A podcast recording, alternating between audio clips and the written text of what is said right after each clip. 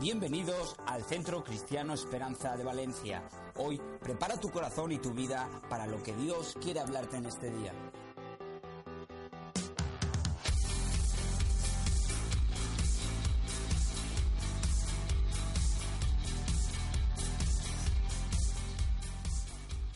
Y la verdad es que qué interesante que en una noche que se está celebrando la muerte, nosotros hayamos celebrado tres resurrecciones. Parece que hay un poder más fuerte que la muerte de nuestro lado. ¿Qué os parece? Es el poder de la vida. Y ese poder se llama Jesús. Eh, tengo una palabra ardiendo en mi corazón, pero yo me pongo muy nervioso cuando veo a gente de pie y no sé si será posible sentaros por aquí, delante, en los pasillos, que os relajéis un poquito, porque quien me conoce ya sabe que yo cortito tampoco predico, ya sabes. Entonces, ¿qué tal si buscas un lugar donde sentarte? Vas a estar más cómodo tú, yo voy a estar más relajado y así lo disfrutamos todos. ¿Está bien? Mientras ellos se sientan, aprovecha, mira a tu alrededor, sobre todo si estás soltero o soltera, y saluda con una bonita sonrisa al que tienes al lado y le dices, qué bueno es estar sentado a tu lado.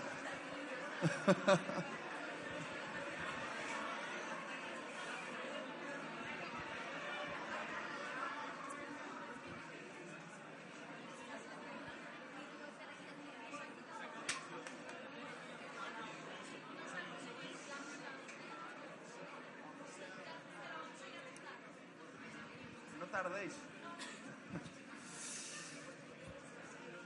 Muy bien.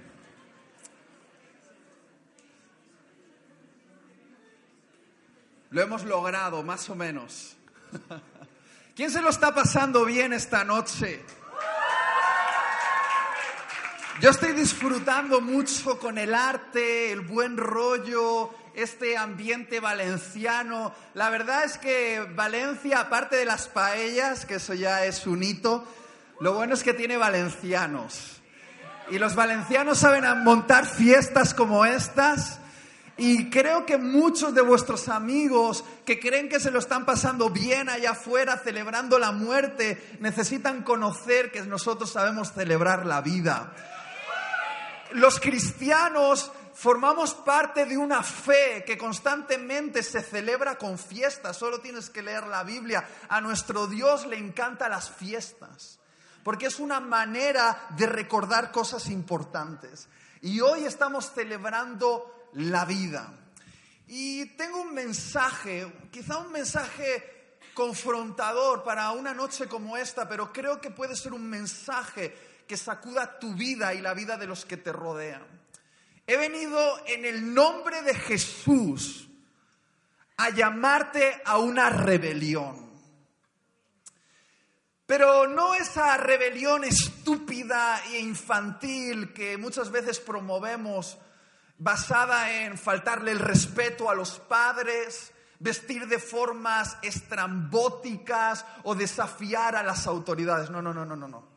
No estoy hablando de ese tipo de rebelión, te estoy hablando de la rebelión que realmente merece la pena, una rebelión contra el sistema. Y voy a ser bien claro desde el principio, en un mundo gobernado por mentiras, el acto más subversivo es vivir la verdad.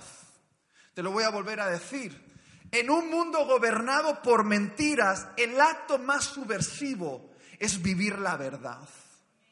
Y he venido aquí en el nombre de Jesús a desafiarte a que confrontes a tu cultura, en lo que tu cultura está equivocada. He venido a desafiarte a que confrontes a la mayoría social, en lo que la mayoría social está equivocada.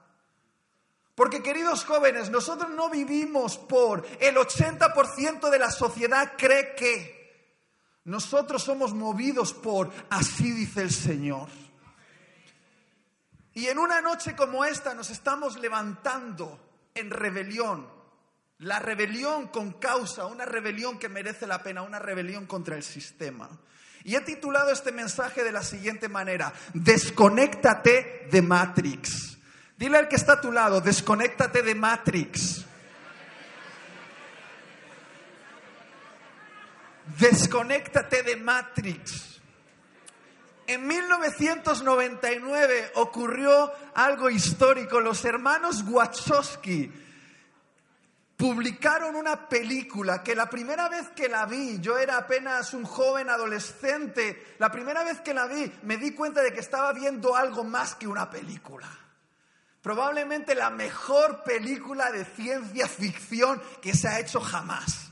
Algunos aquí en aquella época eran huevitos todavía o quizá ni habían nacido, todavía no les funcionaban bien las neuronas, pero mira, lo mejor que podría ocurrir después de este mensaje es que tú vayas a Netflix y veas Matrix.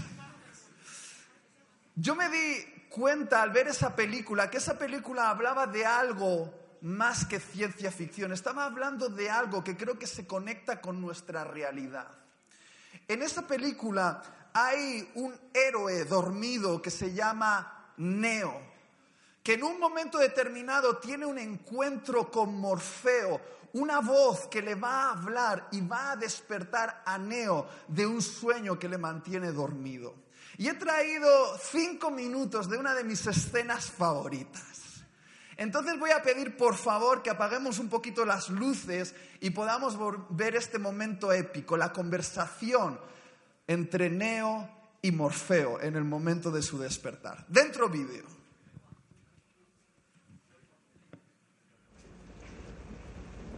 Supongo que ahora te sentirás un poco como Alicia, cayendo por la madriguera del conejo.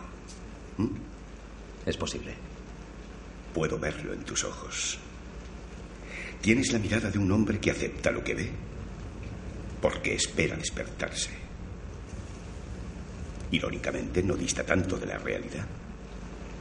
¿Crees en el destino, Neo? No. ¿Por qué no? No me gusta la idea de no ser yo el que controle mi vida. Sé exactamente a lo que te refieres. Te explicaré por qué estás aquí. Estás porque sabes algo, aunque lo que sabes no lo puedes explicar, pero lo percibes. Ha sido así durante toda tu vida. Algo no funciona en el mundo, no sabes lo que es, pero ahí está como una astilla clavada en tu mente y te está enloqueciendo. Esa sensación te ha traído hasta mí. ¿Sabes de lo que te estoy hablando? ¿De Matrix? ¿Te gustaría realmente saber lo que es? Matrix nos rodea. Está por todas partes, incluso ahora en esta misma habitación. Puedes verla si miras por la ventana o al encender la televisión. Puedes sentirla cuando vas a trabajar, cuando vas a la iglesia, cuando pagas tus impuestos.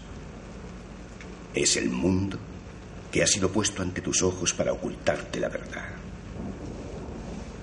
¿Qué verdad? que eres un esclavo, Neo. Igual que los demás, naciste en cautiverio, naciste en una prisión que no puedes ni saborear, ni oler, ni tocar. Una prisión para tu mente.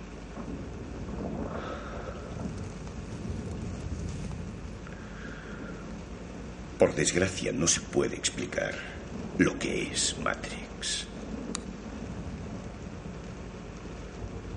Has de verla con tus propios ojos.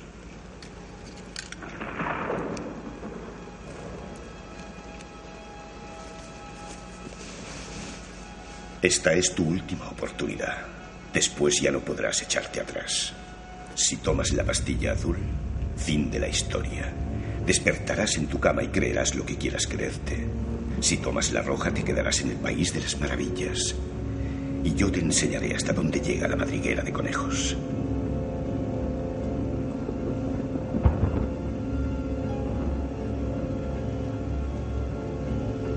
Recuerda, lo único que te ofrezco es la verdad, nada más.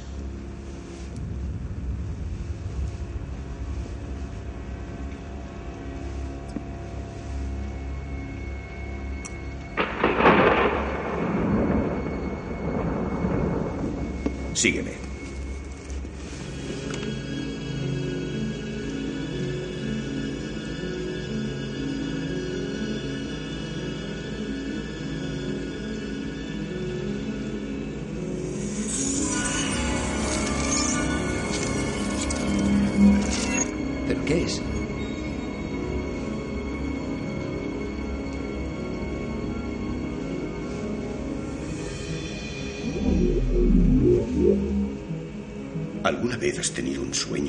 Pareciese muy real? ¿Qué ocurriría si no pudieras despertar de ese sueño? ¿Cómo diferenciarías el mundo de los sueños de la realidad? No puede ser. ¿Ser qué? ¿Real?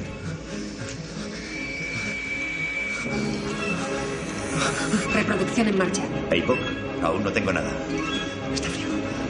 Está frío. Tanque, pronto necesitaremos una señal. Detecto fibrilación. Aypok, su ubicación. El localizador está a punto de tenerla. Sufrirá un paro cardíaco. Ahora, le tengo. Bien, tanque, ahora.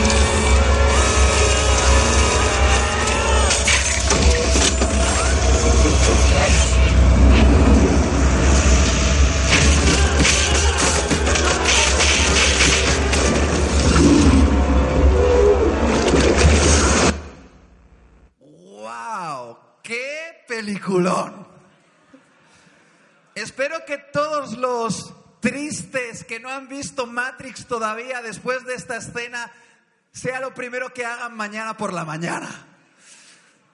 Ahora, ¿de qué nos está hablando Matrix? Matrix eh, nos habla de un futuro hipotético donde los humanos crearon una inteligencia artificial que finalmente superó a los seres humanos y entró en guerra con ellos. Literal- literalmente las máquinas dominaron el mundo.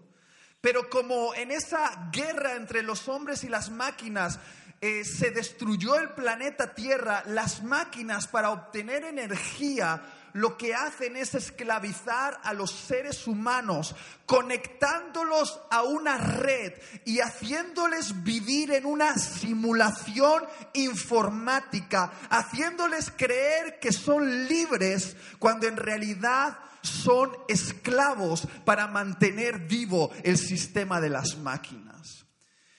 Pero claro, como en toda buena película, siempre hay una resistencia. Hombres y mujeres que no habían sido esclavizados, que dedicaban sus vidas a liberar a otros de ese sueño fantasioso virtual. Y Morfeo tiene un encuentro, el que acabamos de ver con Neo, el héroe que está dormido, pero que de repente toma la decisión de descubrir lo que es Matrix. Y me encanta esa, esa pregunta cuando, cuando Neo le dice, ¿y qué es Matrix? Y Morfeo le dice, mira, Matrix es el mundo que ha sido puesto delante de ti para ocultarte lo que es la verdad. Y Neo pregunta, ¿y cuál es la verdad? Y Morfeo le dice, la verdad es que eres un esclavo, Neo, pero crees que eres libre. Básicamente le dice, no eres más que una batería para mantener vivo este sistema, pero tienes que desconectarte. Y bueno, la película se pone buenísima porque el héroe despierta y comienza la rebelión. Pero eso lo tendrás que ver. Ahora, alguno aquí puede decir, oye, oye, oye, oye, yo pensaba que los predicadores hablaban de la Biblia y no de películas de ciencia ficción. ¿Qué tiene que ver Matrix con la Biblia? Pues la verdad es que la Biblia habla de Matrix. Solo que la Biblia no lo llama Matrix, la Biblia lo llama Babilonia. Di conmigo, Babilonia. A diferencia de lo que muchos puedan pensar, Babilonia en la Biblia no es el nombre de una ciudad. Babilonia es el nombre de un sistema de control mental. Un sistema cuyo objetivo es capturar la mente de una generación y hacerla esclava, haciéndola creer que son libres. Si tú observas bien la Biblia, Babilonia impregna todas las páginas de este libro, desde la primera página hasta la última página.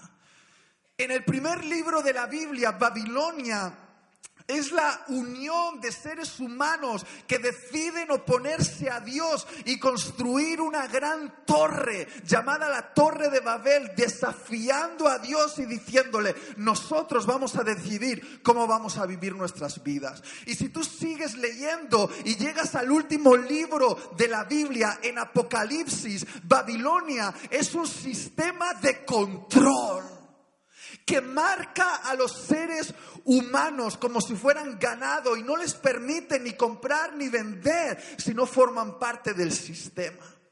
Babilonia constantemente impregna las páginas de este libro. Es como que en este libro siempre se está relatando un conflicto. Un conflicto cósmico, un conflicto real que quizá no puedes ver con tus ojos, pero está ocurriendo justo aquí, en esta ciudad, en esta sala. Un conflicto entre dos realidades, Babilonia y Jerusalén. El reino de las tinieblas y el reino de Dios. Y mira, voy a ser bien claro. Mientras ese conflicto existe, todo está en orden. El verdadero problema que relata este libro no es la confrontación entre Babilonia y Jerusalén. El verdadero problema que relata este libro es cuando Babilonia y Jerusalén se mezclan. Cuando las ideologías de Babilonia capturan la mente de los habitantes de Jerusalén, cuando se mezclan. Ese es el conflicto del cual habla este libro. Eso es lo que mantiene dormido a un reino, es lo que mantiene bajo control a la iglesia. Yo no sé si alguien me está entendiendo lo que quiero decir.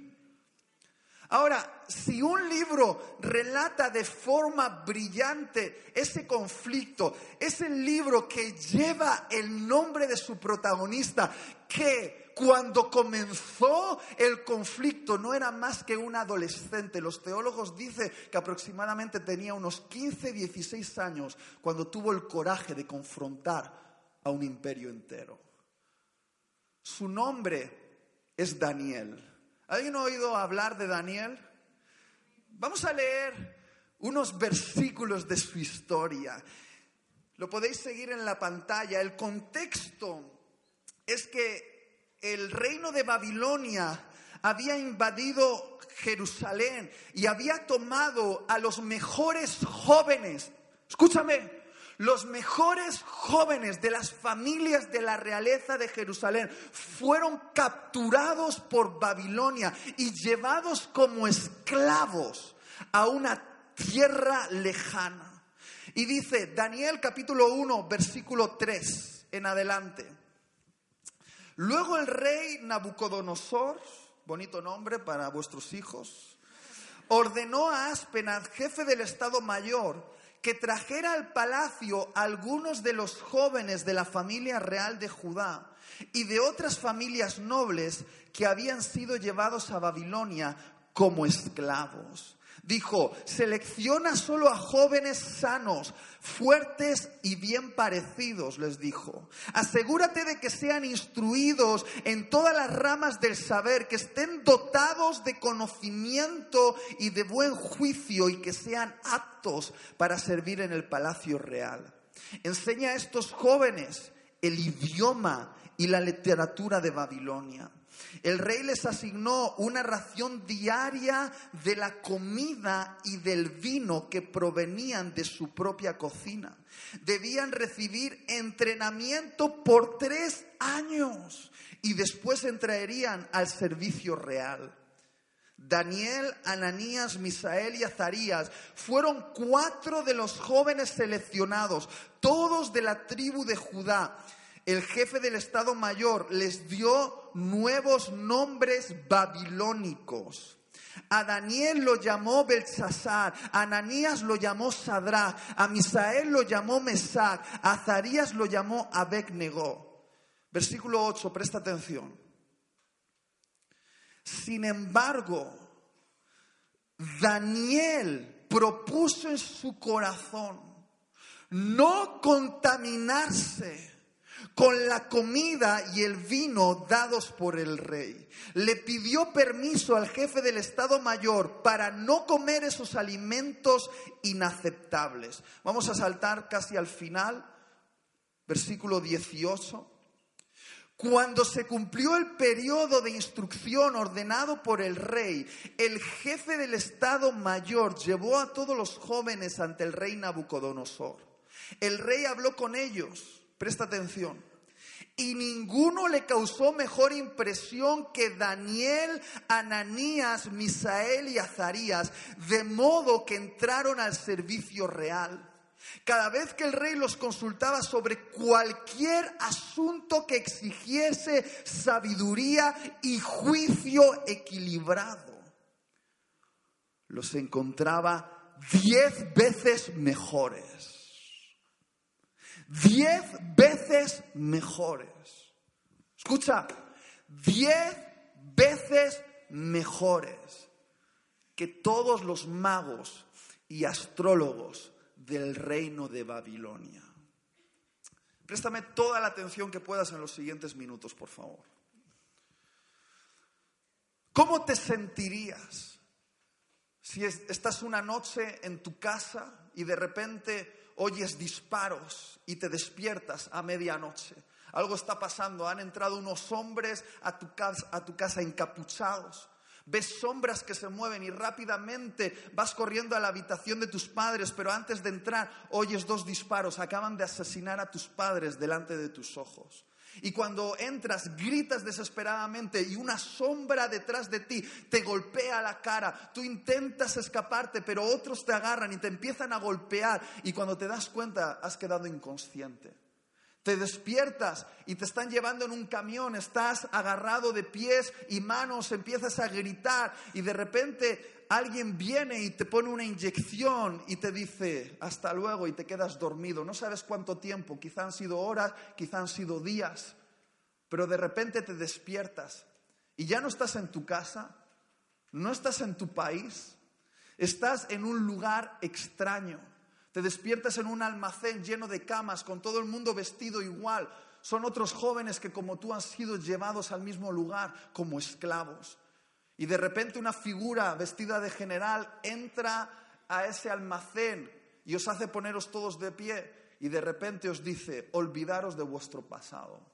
Todo lo que creíais saber, todas vuestras raíces, toda vuestra cultura aquí no sirve de nada. Os hemos traído a Babilonia para convertiros en siervos del rey de este imperio.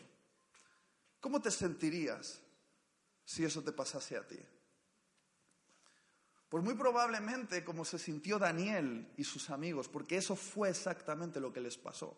Tenían 16 años cuando vieron asesinados a sus padres, los sacaron de su mundo conocido y los llevaron como esclavo al imperio más poderoso de aquella época que se llamaba Babilonia. Y de repente los empezaron a someter a un proceso de manipulación mental. La Biblia dice que les cambiaron el nombre pero no solo eso, también les cambiaron la dieta. Pero no solo eso, también les cambiaron el idioma. Pero no solo eso, también les cambiaron la forma de vestir. Y uno puede preguntar, ¿por qué? ¿Cuál era el objetivo? El objetivo era convertir a esos jóvenes de Jerusalén en jóvenes de Babilonia. El objetivo era meter Babilonia en el corazón de esos jóvenes. El objetivo era hacerles amar la tierra de su destierro. Y alguno aquí, bien desenchufado, que no entiende ni lo que estoy diciendo, que casi, casi lo único que piensa es hamburguesa, hamburguesa, hamburguesa. Quizá diga, pero qué estupidez me está diciendo este tipo. Eso es una historia que ocurrió hace mucho tiempo. ¿Qué tiene que ver con nosotros? Babilonia ya no existe. Iluso. Babilonia sigue viva. Babilonia está más viva que nunca. Babilonia goza de una salud sin precedentes. Porque Babilonia sigue siendo un sistema cuyo objetivo es capturar la mente de los mejores jóvenes de Jerusalén y convertirlos en babilónicos. Hacerlos esclavos, haciéndoles pensar que son libres. Y sigue haciendo exactamente lo mismo que ha hecho siempre para lograrlo. Quiere manipular tu mente. Y lo que va a hacer es cambiarte el nombre. ¿Qué significa cambiarte el nombre? Lo que Babilonia pretende es hacerte dudar de tu identidad. Lo que te dice, eh, lo que tienes entre las piernas, tu pene o tu vagina, no determina si eres hombre o mujer. Oye, eso no se sabe. Eso lo tienes que descubrir tú. Prueba, investiga, practica. Porque, bueno, no solo existen dos opciones, existen quince. Tienes que elegir. Babilonia te va a cambiar la dieta. Es decir, te va a decir lo que tienes que consumir porque tú eres válido si consumes los productos de Babilonia. Babilonia te va a decir, mira, si te compras este tipo de ropa tendrás este tipo de valor. Si tienes estos eh, aparatos eléctricos, estos smartphones o estas cosas o estos coches o estas joyas, eso va a decir quién eres. Consume los productos de Babilonia y da igual todo lo demás porque consumir esos productos es el todo de tu vida. Babilonia te va a cambiar el idioma, te va a cambiar tu forma de hablar. ¿Por qué? Porque Babilonia sabe que si cambia tu forma de hablar, va a cambiar tu forma de pensar. Algunos aquí no entienden que el lenguaje es muy poderoso, el lenguaje crea o destruye cosas. Babilonia cambia nombres, y se inventa otros nuevos. Por ejemplo, Babilonia no habla de aborto. Babilonia habla de interrupción voluntaria del embarazo. Babilonia eh, no habla de promiscuidad. Babilonia habla de sexo libre. Babilonia no habla de guerra entre sexos. Babilonia habla de empoderamiento de la mujer. Babilonia cambia conceptos, exalta palabras y degrada otras. Y de repente la palabra tolerancia parece que se ha convertido en lo que gobierna todo en Babilonia. Porque hay que ser tolerante a todo menos a los intolerantes. Y Babilonia, en último lugar, te va a cambiar tu forma de vestir. Porque te quiere encajonar. Te quieren meter dentro del sistema. Babilonia ya ha planeado cómo será tu vida en los próximos cinco años. Babilonia lo sabe y tú todavía no lo sabes. Te quiere meter en el cajón, te quiere meter en el molde, te quiere hacer igual a todos. Babilonia quiere erradicar lo que es diferente en ti. ¿Por qué? Porque Babilonia quiere convertir a los mejores jóvenes de Jerusalén en babilónicos y quiero ser bien claro contigo. ¿Me, escucháis? Lo peligroso de Babilonia no es que vivas en ella. Lo peligroso de Babilonia es que ella viva dentro de ti. Te lo voy a volver a decir. Lo peligroso de Babilonia no es que vivas en ella. Lo peligroso de Babilonia es que ella viva dentro de ti. Lo peligroso es que siendo parte de Jerusalén, tu corazón esté poseído por las ideologías de Babilonia. Y esto está pasando como nunca antes ha pasado. En la iglesia de Occidente nos estamos dejando engañar por mentiras que parece que son verdad. Y fíjate bien, Hablando con una madre, yo tengo muy buena relación con vuestras madres. Vuestras madres y yo hemos llorado por vosotros, desgraciados. Muchas veces, muchas veces. Y, vino una madre desesperada y me dijo, Itiel, por favor, por favor, llorando, por favor, Itiel, saca a mi hijo del mundo. Y yo en ese momento no le dije lo que pensaba porque solo necesitaba un abrazo, que orase con ella por ti. Pero te voy a decir a ti lo que yo pensé cuando ella me dijo eso. Me hubiese gustado decirle, querida, lo difícil no es sacar a tu hijo del mundo. Lo difícil es sacar el mundo del corazón de tu hijo. Porque no nos engañemos, podemos estar aquí en la noche de Halloween eh, eh, eh, celebrando la Hopper Night y creyendo que somos libres por estar en el lugar correcto, no darnos cuenta de que no somos más que esclavos de Babilonia. Que estés aquí no significa necesariamente que seas libre. Y mira, Jesús contaba con que viviésemos en esta tensión. Él oró por sus discípulos una oración que fue tan importante entonces como la es ahora. Él oró antes de marcharse y dijo, Padre, guárdalos porque ellos están en el mundo, pero no son del mundo. Y Jesús pretende que aprendamos a vivir en esa tensión. Estamos en el mundo, pero no pertenecemos al mundo.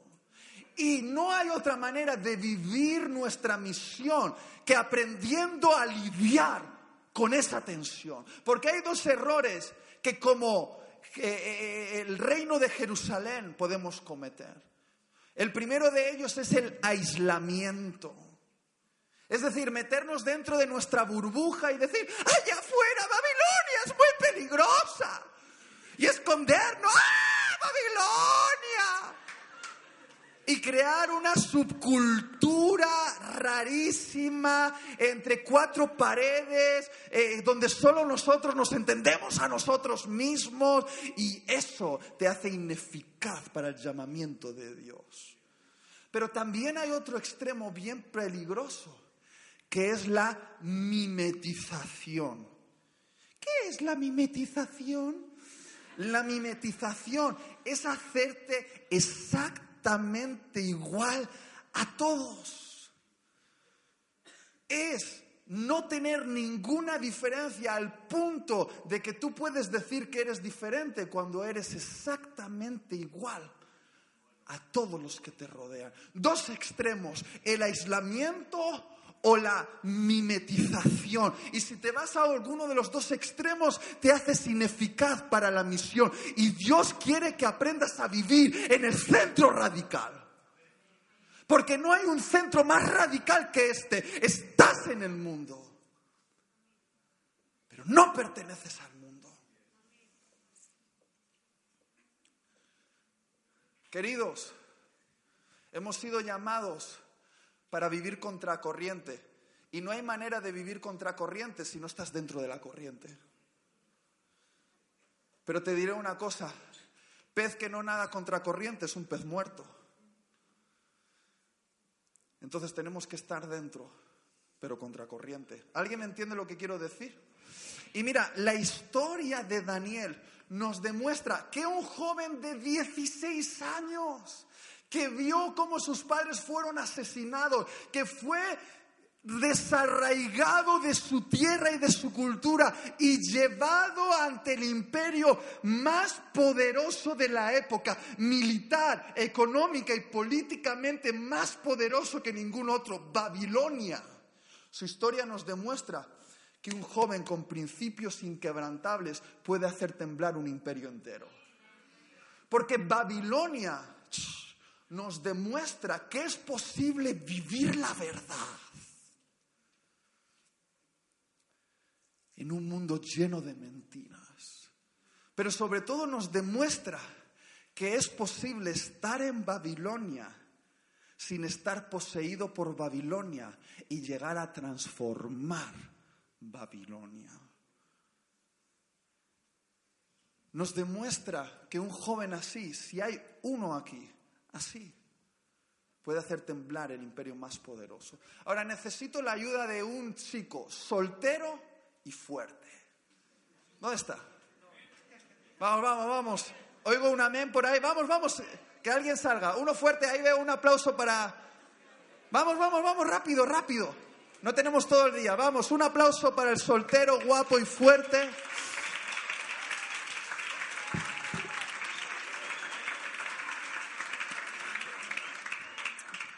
Es tu momento. Depende cómo actúes, determinará si tu futuro es casarte o quedarte para forrar Biblias. Me la juego. Se la juega, viene a jugar. Muy bien, muy bien, muy bien. ¿Cómo te llamas? Andrés, Andrés, muy bien. Andrés, te voy a hacer una primera pregunta. Coge estas dos latas de Coca-Cola. Ahora tú, Andrés, que eres muy observador, dime, por favor, ¿estas dos latas de Coca-Cola están hechas del mismo material, tienen el mismo dibujo, la misma forma? sí, ¿Sí? ¿Seguro? sí. Sí. Ahora, ¿notas alguna diferencia? Aparte del frío, sí. ¿Cuál? Que esta está llena y esta está vacía. Muy bien, esta está llena y cerrada y esta está abierta y vacía. Muy bien, estás mostrando un nivel de inteligencia por encima de la media en- de España, ¿eh? Tranquilo. Muy bien, A- Andrés, con tu mano izquierda, ¿vale? Extiende la lata solo con dos deditos, así. Bueno, con el pulgar y el índice, así. Pero que se note esto. Así, así el músculo. Ahora, Andrés, chicas, atentas. Con dos deditos, presiona la lata con esos dos deditos. ¡Guau, Andrés! ¡Guau, guau! No, no, no, no, no has terminado todavía. Andrés, Andrés, ahora con toda la mano, aplástala. Eres un titán. Andrés, con las dos manos, con las dos manos, hazla picadillo. Vamos, vamos. ¡Wow! Bendito sea el Señor. Ponlo en el suelo. Ahora ponte sobre ella, ponte sobre la lata, sobre la lata, aplástala. Come on. A ver, recógela. Andrés, tú que eres muy observador y también muy poético, descríbenos cómo ha quedado la lata. Hecho pedazos. Hecho pedazos. Wow, este tipo debe escribir unas poesías increíbles. Hecho pedazos. Muy bien, Andrés, ahora vamos a hacer una cosa. Lo mismo con esta lata. Agárrala con tu mano izquierda una vez más. Esos músculos, vamos, ejerce presión sobre ella. Con toda tu mano, vamos. Venga, ahora con las dos manos. Con las dos manos, vamos, muy bien. Bueno, ponla en el suelo, a ver. Ponte encima. Ponte encima, agárrate a mi hombro si quieres. Ahí, mantente, muy bien. Muy bien, puedes bajar. Cógela. A ver, Andrés, tú que eres muy poético, ¿cómo ha quedado la lata? Igual. Igual. Muy bien. Aunque no lo parezca. Aunque no lo parezca igual.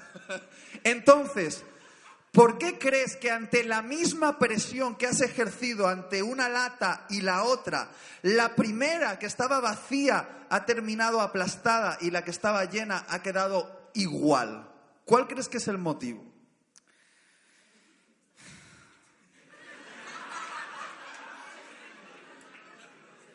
Muy bien, lo voy a decir yo.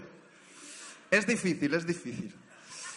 El motivo por el cual ante la misma presión una lata ha quedado intacta y la otra ha sido aplastada es porque la lata que estaba llena y cerrada tenía una presión interior superior a la presión exterior que Andrés ha ejercido sobre ella.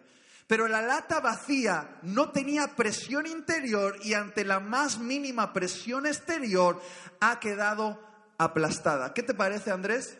Interesante.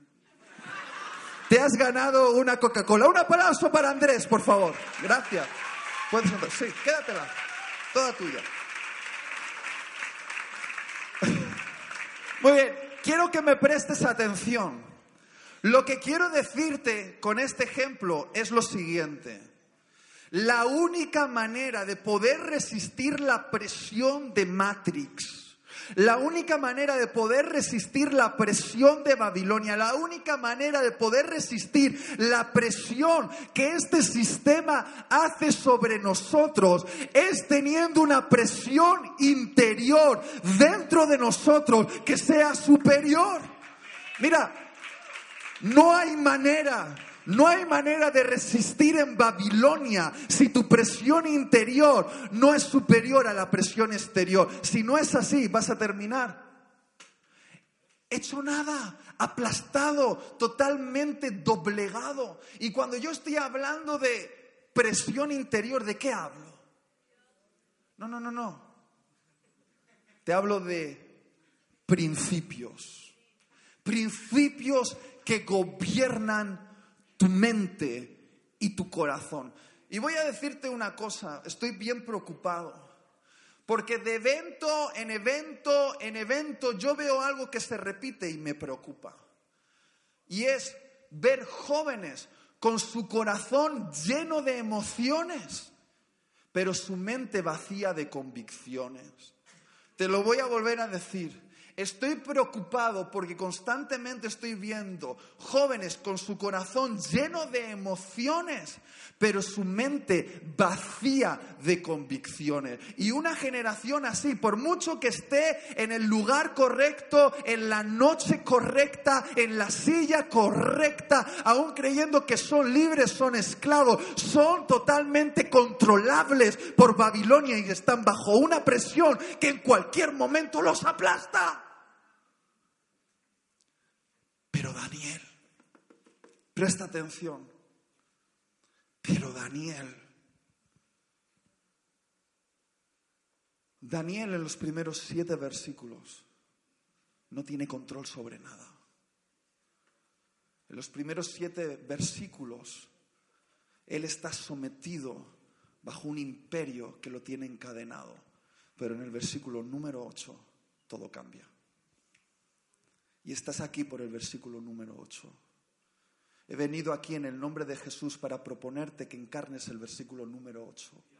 Dile al que está a tu lado, el versículo número 8 te llama. ¿Qué dice el versículo número 8?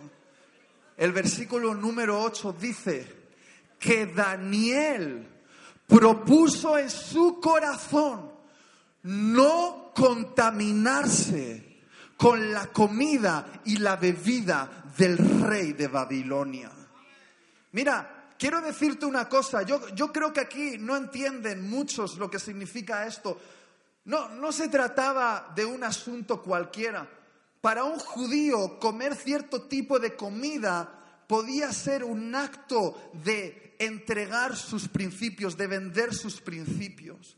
Y cuando Daniel decidió no comer esa comida, él estaba diciendo, tú te conviertes en lo que comes.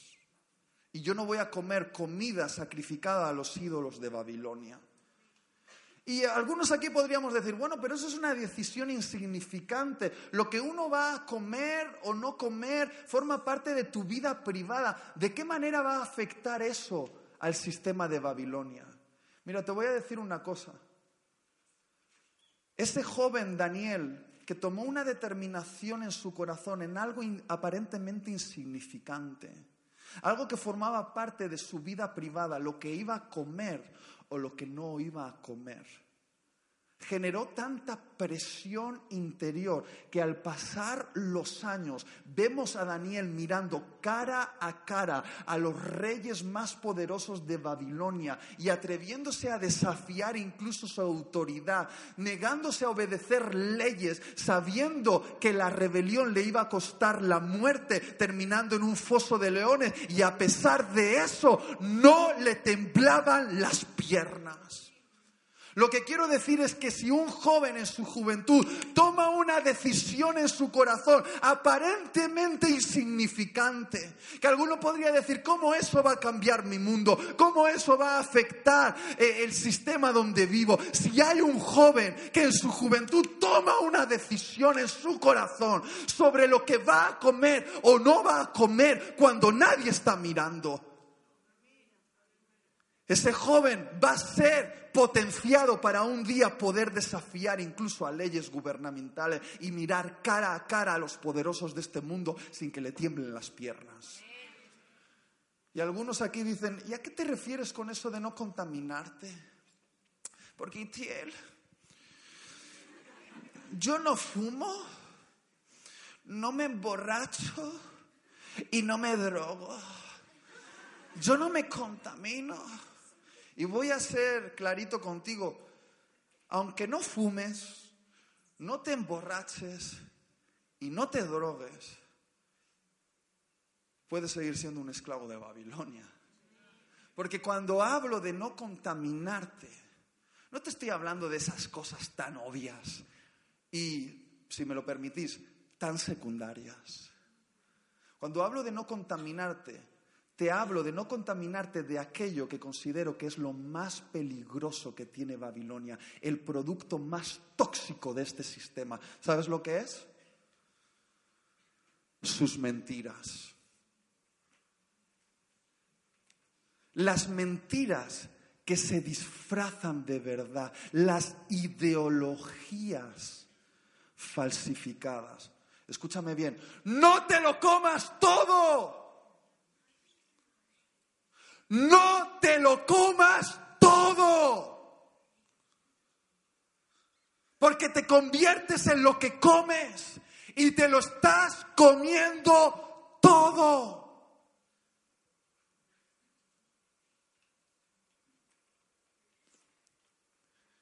Y obviamente yo no puedo venir aquí y haceros un listado de las mentiras de Babilonia para advertirte sobre ellas. ¿Por qué? Porque Babilonia es tan inteligente que hace mutar sus mentiras en cada país, en cada cultura y en cada generación. Hace que las mentiras muten, se transformen en cosas nuevas, pero igualmente tóxicas. Yo he venido aquí en el nombre de Jesús a desafiarte algo, a que desarrolles una mente cristiana. ¿Qué?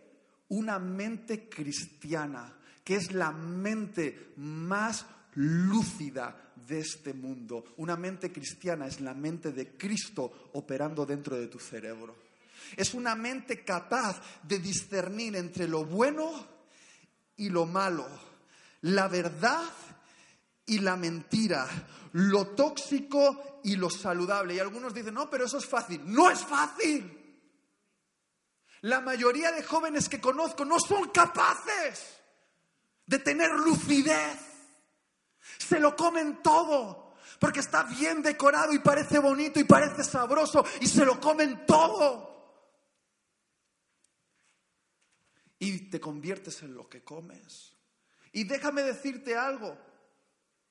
¿De qué manera podemos desarrollar una mente cristiana, una mente de Cristo, una mente capaz de discernir la mentira de la verdad? La respuesta me la dio un amigo mío que trabaja en un banco. Mi amigo tiene una especie de don. Él es capaz de detectar un billete falso de los billetes verdaderos sin usar una máquina de detección. Y te aseguro una cosa, los billetes falsos se parecen mucho a qué? A los verdaderos.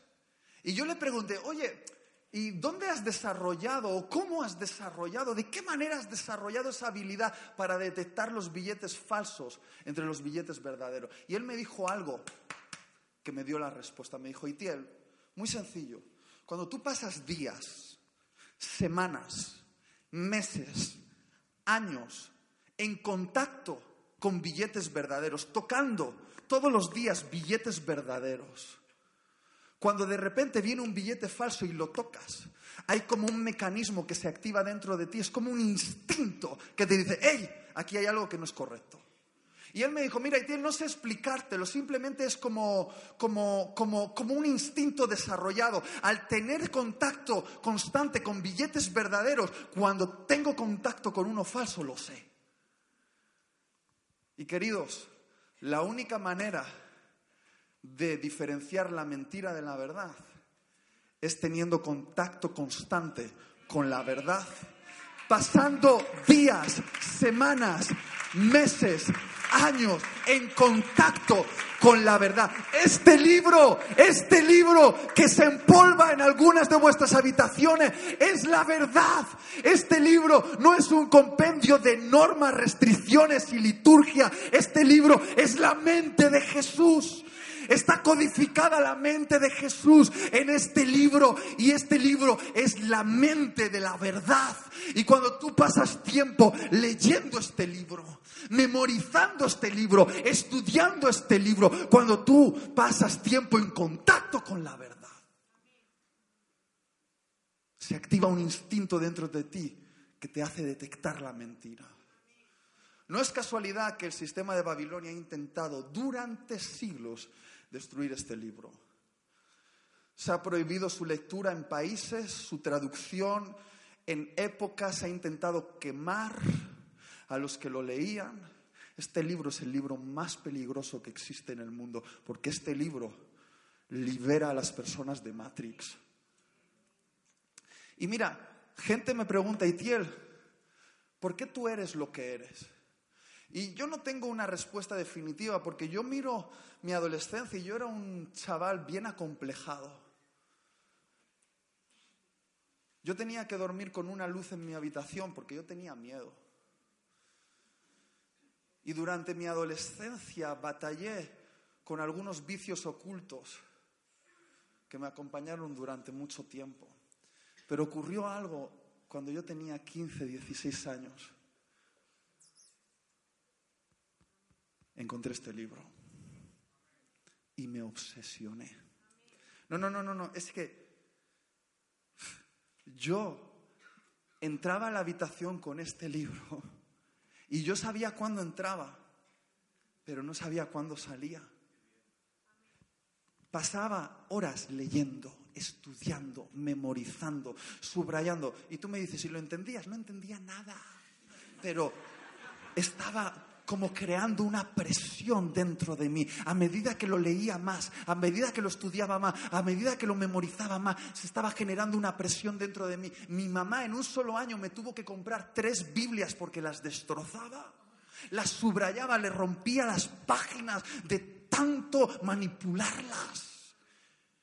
Y aunque yo era el más débil de todos, este libro creó una presión en mi alma que lo cambió todo. Y yo he aprendido que la clave para resistir en Babilonia es tener contacto constante con ese libro. Mira, yo soy un fanático de las series de, televisión. Tengo Netflix, HBO y Amazon Prime. Lo tengo todo. Todo. Me encantan las series, pero te voy a decir una cosa. He dejado más series en el segundo capítulo de las que he llegado a terminar. ¿Por qué? Porque no hay series sin ideología. Y yo no me lo como todo. Yo no me lo como todo. Algunos aquí os lo coméis todo, pero yo no. Mi mujer y yo no nos lo comemos todo. Y obviamente no te voy a hablar de series semipornográficas que la mayoría de jóvenes ven y dicen, "Ah, a mí no me afecta y luego se andan masturbando viendo pornografía. No voy a hablar de eso. Te hablo de cosas más sutiles. Te hablo de series que parece que no son malas, que hablan de un narcotraficante, Pablo Escobar, que asesinó a millones de personas y llevó a la muerte a toda una generación y de repente vemos la serie y lo convertimos en el héroe. Y sé que parece una tontería, sé que parece una tontería, pero ¿no te das cuenta de que de repente ya no sabes dónde está el límite entre lo bueno y lo malo? Y de repente empiezas a sentir que el malo es el bueno y el bueno es el malo. Y no te estoy diciendo que no veas esa serie, pero te lo comes todo. Te lo comes todo. ¿Alguien me ayuda al piano? Ya voy a terminar. Escúchame, esto es lo más importante. He venido aquí en el nombre de Jesús. En el nombre de Jesús. A desafiarte a que lo pongas todo a juicio. Mira, todo lo que te han dicho. Todo lo que te han vendido. Todo lo que has escuchado los youtubers. Todo lo que te dijeron en el colegio. Quiero que lo pongas a juicio. No yo, lo quiere Jesús que lo cuestiones todo, que te hagas preguntas, que uses esto que tienes debajo del pelo que se llama cerebro y lo pongas en marcha. Porque este sistema te dice que lo que tienes entre las piernas no define si eres hombre o mujer, pero tú sabes lo que es la verdad. Sí, lo que diga mi pastor. No, no, no, no, no, no. Te estoy diciendo, si tú lo has pensado, si tú has desarrollado el argumento, si tú has estudiado lo suficiente como para dar una respuesta coherente a los que te pregunten. Este sistema te dice que somos producto de la casualidad que un día algo explotó y que simplemente por casualidad y por la supervivencia del más fuerte llegamos aquí nosotros, que no somos más que animales, con instintos animales que han sobrevivido, pero tú sabes lo que es la verdad. Sí, lo que diga mi pastor, no. Te estoy preguntando si tú has desarrollado un argumento, si lo has estudiado, si te has puesto a evaluar las evidencias y eres capaz de dar una respuesta al que te pregunte. Este sistema te dice que la belleza es tener el pecho de un tamaño, el pelo de una forma o la figura de otra, pero tú sabes lo que es la verdad. Sí, lo que diga mi pastor, no. Te estoy preguntando si tú has desarrollado el argumento, si lo has estudiado, si te has metido y has contrastado las evidencias. Venido aquí para que lo pongas todo a juicio. Porque si no, la presión de Babilonia te va a vencer. La Biblia dice en Primera de Pedro 3:15, jóvenes, estad listos para presentar defensa de vuestra fe y hacerlo con la verdad y con toda humildad. Mira, hay algunos que ante una discusión se ponen a sacar demonios porque no son capaces de confrontar argumentos. ¡Fuera demonio! No te estás enfrentando contra un demonio, es un argumento. Un argumento que crea estructuras mentales que están cautivando a una generación. Y la pregunta es, ¿eres posible? ¿Er-, ¿Eres capaz de liberar a otros? O una pregunta más importante, ¿tú ya has sido liberado? Porque la Biblia dice, conocerás la verdad y la verdad te hará libre. Mira, yo recuerdo en el instituto, era bien friki. Y tenía un profesor que era un perro, el profesor de ética y filosofía que le encantaba crear polémica en la clase y muchas veces sacaba un tema polémico y decía, bueno, los que piensen de esta manera que se pongan en el lado derecho y los que piensen de esta otra manera que se pongan en el lado izquierdo. Y sabes, muchas veces la imagen era esta, toda la clase en el lado derecho y ¿sabes quién estaba en el lado izquierdo? Estaba yo. Débil, acomplejado, con miedo, aún luchando con algunos vicios en mi vida. Pero me comí este libro. Me lo comí entero. Y yo argumentaba, yo hablaba, yo me atrevía a quedar como ridículo, como tonto, como marginal, hasta el punto de que yo tenía mis maneras de, de calentar el ambiente y recuerdo que una, una compañera de clase, que esa sí que debía estar endemoniada, un día cogió una grapadora y me la lanzó desde el otro lado de la clase y yo como en Matrix la esquivé. Y cuando el profesor vio esto, se quedó en shock y dijo, "Eh, eh, vas a ser expulsada. Y yo dije, no, profesor, la perdono. Era bien mártir yo. Era un mártir, era un mártir. Muy friki. Os voy a confesar algo. Yo creo que Dios me hizo predicador para salvarme a mí. Porque quizá de otra manera yo no me hubiese metido en este libro. Y termino con esto. Cuando Dios encuentra a un joven así, con una mente lúcida, con la mente de Cristo, Dios no tiene problema en promocionarlo en medio de Babilonia y hacerlo diez veces mejor que todos los demás. Y sé que esto va a sonar fuerte, pero yo lo creo. Dios no tiene problema de hacerte famoso a ti si de esta manera puede dar a conocer su nombre en medio de Babilonia. Porque sabéis cómo conocían a Dios en Babilonia, no le conocían como Yahvé, ¿sabes cómo le conocían? Como el Dios de Daniel. Y si tú tienes una mente de único y dejas de tener una mente de montón, si Dios tiene una mente así, abierta para Él, escúchame lo que te voy a decir, Dios no tiene problema de promocionarte y hacerte diez veces mejor que todos los demás para hacer su nombre famoso en este mundo. Sobre esas mentes Dios quiere derramar las próximas fórmulas químicas que crearán el medicamento que erradicará el cáncer en los próximos diez años. En las mentes así, Dios no, no, tiene problema de derramar diseños creativos para negocios que puedan sacar a países enteros de la pobreza económica. En mentes así, Dios no tiene problemas de derramar creatividad musical, visual, pintura, escultura para crear edificios que creen una nueva, una nueva manera de entender el arte. Porque queridos, yo formo parte de un movimiento, la iglesia, que ha estado a la cabeza de lo mejor, del arte a nivel mundial, de la educación a nivel mundial. Nosotros creamos la Cruz Roja, nosotros diseñamos el concepto de los derechos humanos, nosotros liberamos a las personas de la esclavitud, nuestro movimiento, porque cuando Dios encuentra una mente así, lo hace diez veces mejor. Y este es mi llamado para vosotros. Vivir en esa tensión y provocar esos resultados en Babilonia.